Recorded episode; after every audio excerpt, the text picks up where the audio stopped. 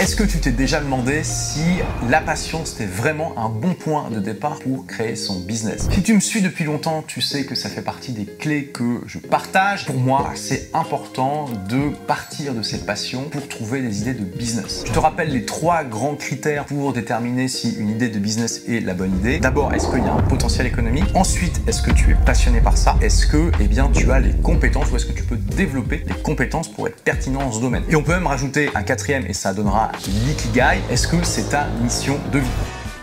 De tous ces critères, je l'ai déjà dit plein de fois, le plus important c'est le potentiel économique. On peut tout à fait être entrepreneur et gagner très bien sa vie en étant dans un domaine dans lequel on n'est pas passionné. Évidemment, tu auras beaucoup plus de chances de réussir si tu es dans un domaine qui te passionne parce que tout simplement, ça va te donner une motivation, une énergie que tu n'auras pas si tu n'aimes pas le domaine dans lequel tu es ou en tout cas que ça te passionne pas. De manière générale, on préfère être connecté avec des gens passionnés qu'avec des gens qui sont ennuyés par ce qu'ils font. C'est pas pour autant que être passionné par ce qu'on fait, c'est la panacée. Déjà, c'est pas parce que c'était passionné tu vas forcément réussir, ça va augmenter tes chances de réussir, mais ça reste quand même un risque. Dans l'entrepreneuriat, il y a toujours des risques, donc bien sûr, tu vas augmenter tes chances, mais il n'y a jamais de garantie à 100%. Le principal écueil qui peut arriver si tu crées un business qui est basé sur tes passions, c'est le suivant. Tu peux être passionné de surf et vraiment adorer surfer 10 heures par semaine. Mais si tu passes à 30, à 40, à 50 heures par semaine, peut-être que à ce moment-là, ça va plus être une passion, mais une corvée. Il y a aussi cette dimension de temps et d'intensité. Parfois, on est passionné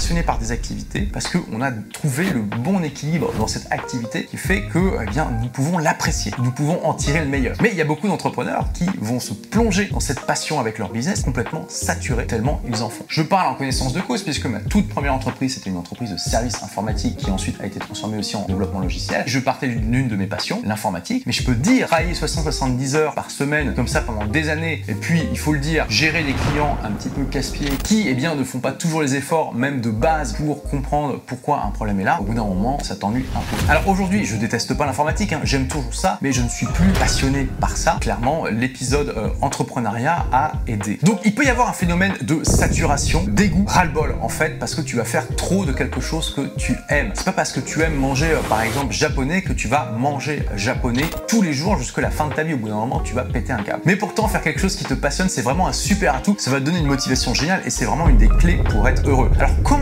tu gères ça Comment tu fais en sorte que cette passion ne se transforme pas en chose que tu détestes Bah justement, tu dois être vigilant sur le temps que tu y passes. Si tu vois que tu commences à saturer, si tu vois que tu commences à être gonflé par ça, peut-être qu'il est temps déjà de prendre des vacances et de faire d'autres activités. Il est aussi temps de mettre en place les bons process dans ton entreprise pour ne pas y passer autant de temps. Peut-être qu'il est temps pour toi de recruter, il est temps pour toi de faire une sélection 20-80 de tes clients, c'est-à-dire de te focaliser sur les 20% de clients qui t'amènent 80% de bénéfices et de laisser un petit peu tomber les autres. Peut-être qu'il est temps pour toi eh bien, de diversifier ton activité pour aussi ajouter un petit peu de variété dans ton business et dans ta vie. Quand j'ai découvert le principe 80-20, j'ai fait une analyse euh, de mon business j'étais choqué de voir que j'avais 17% de mes clients qui m'apportaient 80% de chiffre d'affaires. Et donc là, j'ai fait une décision radicale. En fait, j'ai décidé de faire une autre analyse qui est quels sont les 20% de clients qui m'amènent 80% de mon stress et de mon problème. Et je me suis rendu compte, comme par hasard, eh bien, ces 20% de clients qui amènent la majorité des problèmes ne faisaient pas partie de la majorité des gens qui amenaient le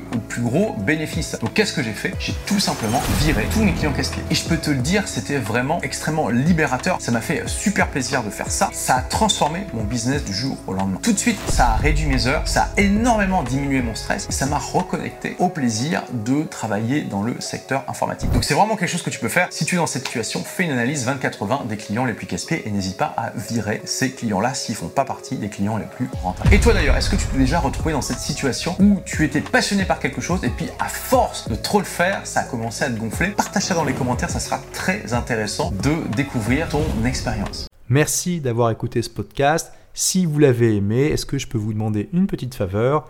Laissez un commentaire sur iTunes pour dire ce que vous appréciez dans le podcast tout simplement. Ça aidera d'autres rebelles intelligents comme vous à trouver le podcast et puis à être inspirés tous les jours ou presque par lui.